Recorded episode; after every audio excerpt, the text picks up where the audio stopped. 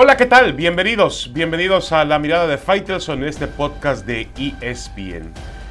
Bueno, el tema eh, se ha vuelto a abrir eh, a partir de una revelación que hace nuestro compañero en ESPN, John Sutcliffe, con respecto a que el América va a inscribir o va a apuntar en el registro de esa temporada al futbolista ecuatoriano Renato Ibarra, el mismo que hace 17 meses el América pues em, desechó de la posibilidad de jugar porque el impacto mediático, esa fue la verdad, el América no es que en aquella ocasión haya tenido una conciencia moral o ética de que el futbolista había golpeado a su mujer, por cierto, la mujer estaba embarazada en ese momento, pasó una noche en prisión, luego llegó un arreglo, ¿no?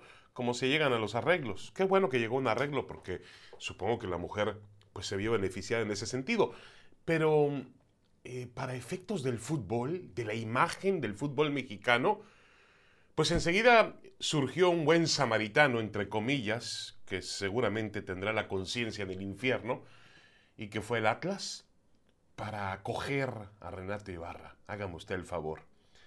Y ahora el América, ante la decisión de su entrenador, Santiago Solari, pues em, como necesita alguien por derecha, como Leo Suárez, el jugador argentino, entró al quirófano y no tienen dinero para contratar otro tipo de futbolistas. Y Renato Ibarra pertenece al club, pues ponlo a jugar, que te valga madre, perdón la expresión, que te importe un cacahuate, que México es un país donde los derechos eh, de la mujer generalmente son pisoteados, un país con el más alto índice número de feminicidios en todo el planeta.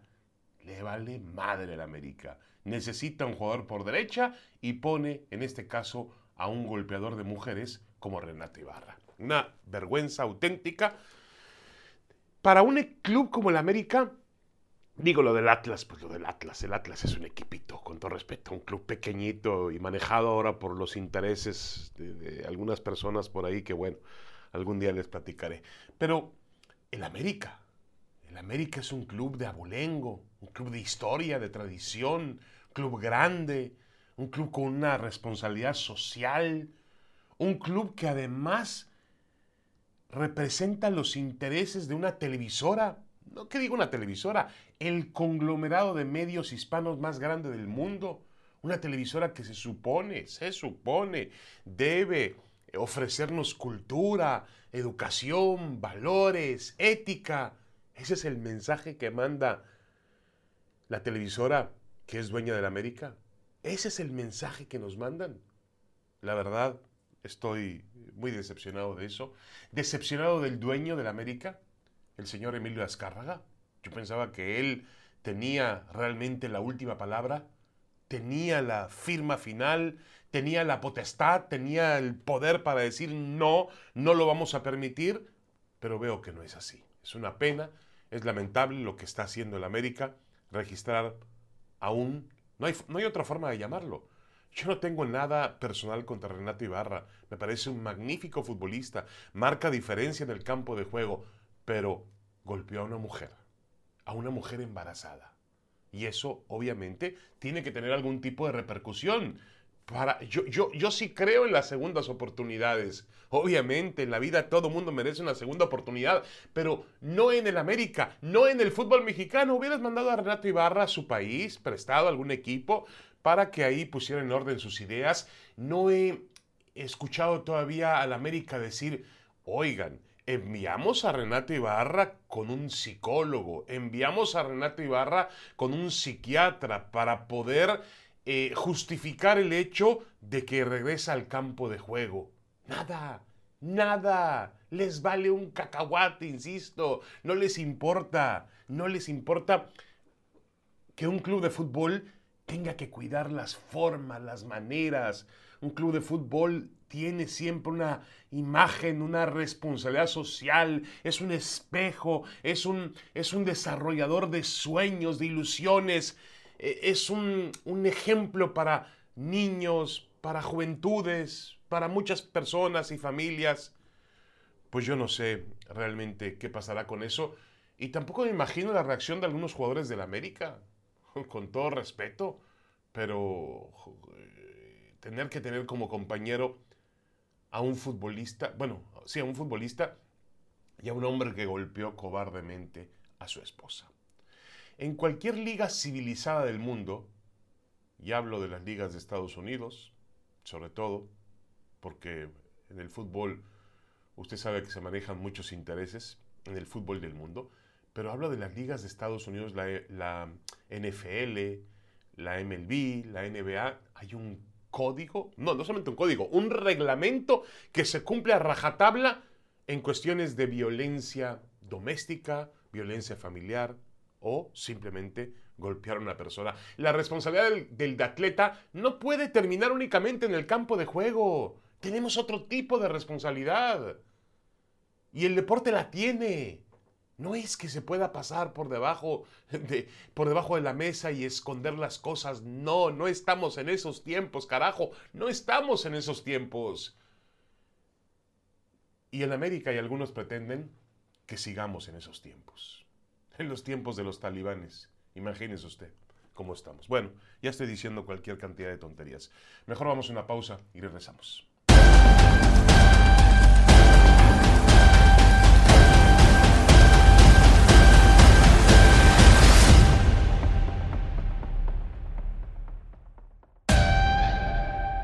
Damas y caballeros, regresamos, regresamos a la mirada de Faitelson. Vamos a hablar de cosas más positivas que la anterior. Y vamos a concentrarnos en un jugador mexicano de 22 años que fue ganador de medalla de bronce en los Juegos Olímpicos de Tokio. Y, eh, y, esa medalla de bronce se convirtió en oro. Para aquellos que decían que los Juegos Olímpicos no eran una vitrina, claro que son una vitrina internacional.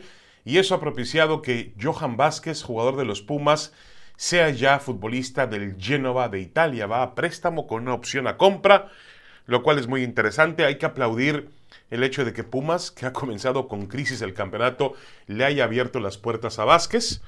Y también aplaudirle, por supuesto, a él, al futbolista que se ganó esa oportunidad con base a, dedicación, a, a esfuerzo, a concentración y va a jugar en el Génova de Italia. Esto obviamente le ayuda al Tata Martino a encontrar una respuesta en una zona del campo donde México ha tenido muchas dudas.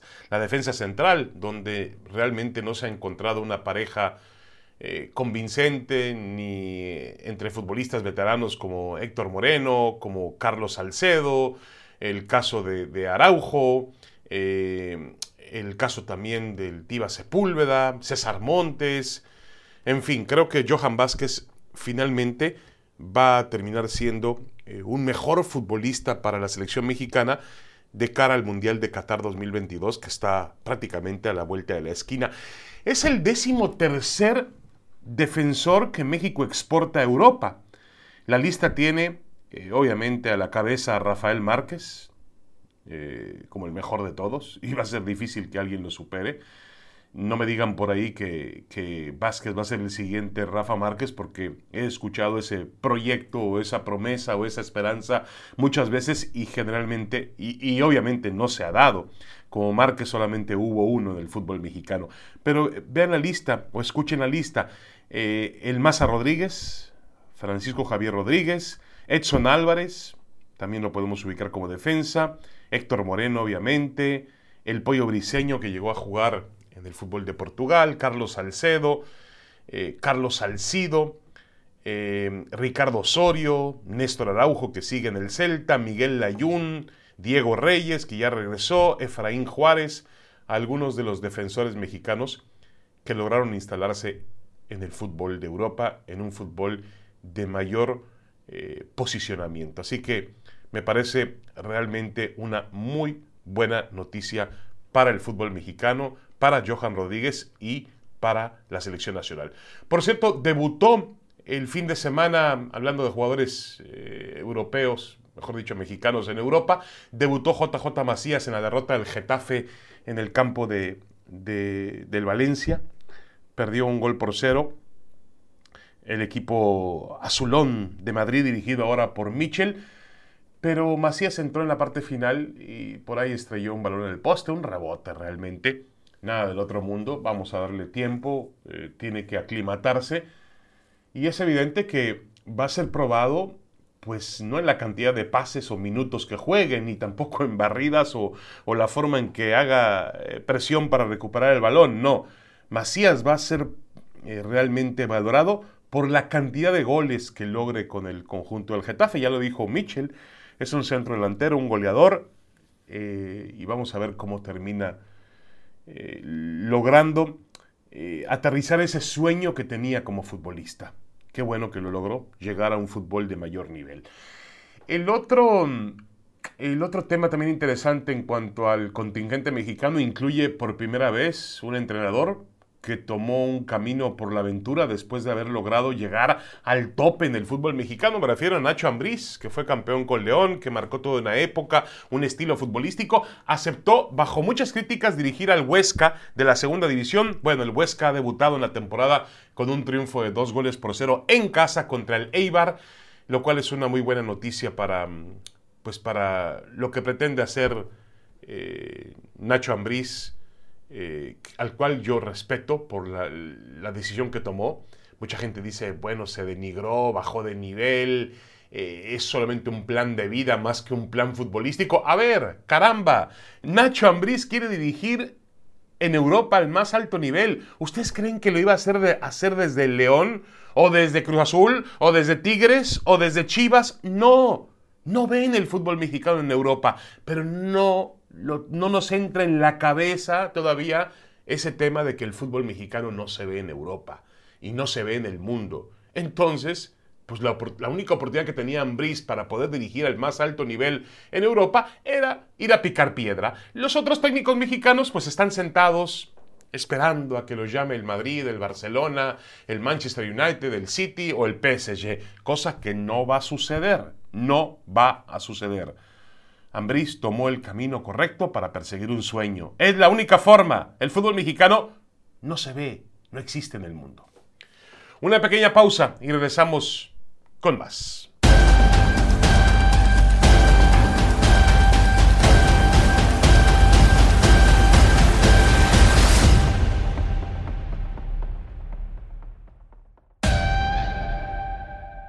Estamos de regreso en la mirada de Faitelson. Bueno, en algún remoto país asiático, luego de ser recibido con honores y con la leyenda de glorificamos a nuestro gran amigo, el entonces vicepresidente de los Estados Unidos, no voy a decir su nombre, ¿para qué? No importa la persona, sino importa su mensaje. El vicepresidente de los Estados Unidos contestó seca y bruscamente. Estados Unidos no tiene amigos, lo que tenemos son intereses comunes.